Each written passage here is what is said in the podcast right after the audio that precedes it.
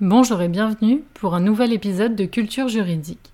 Avant toute chose, si ce projet t'intéresse, n'hésite pas à aimer, commenter ou encore partager la chaîne et pour ça, mille merci d'avance. Aujourd'hui, nous allons parler des causes grasses. Ce sont, ou c'était plutôt, des affaires que l'on jugeait spécialement le mardi gras et qui avaient un caractère drôle ou une particularité qui rendait l'affaire étonnante. C'était la façon pour le corps judiciaire de participer aussi aux festivités liées au carnaval. Ces causes grasses seraient connues depuis le Moyen Âge. Cela a été mis en parallèle avec la fête de l'âne ou encore la fête des fous. Cette pratique relève alors de la farce carnavalesque.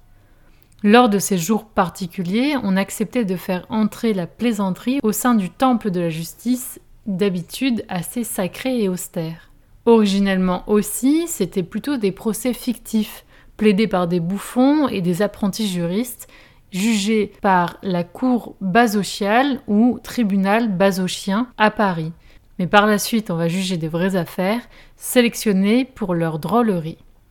Certains, outrés par cela, firent interdire cette pratique, comme le premier président de Verdun ou encore le premier président de Lamoignon, au XVIIe siècle. Cette pratique était vue comme favorable à la santé des juges, apportant ainsi un peu de légèreté dans la lourde tâche qui les incombait.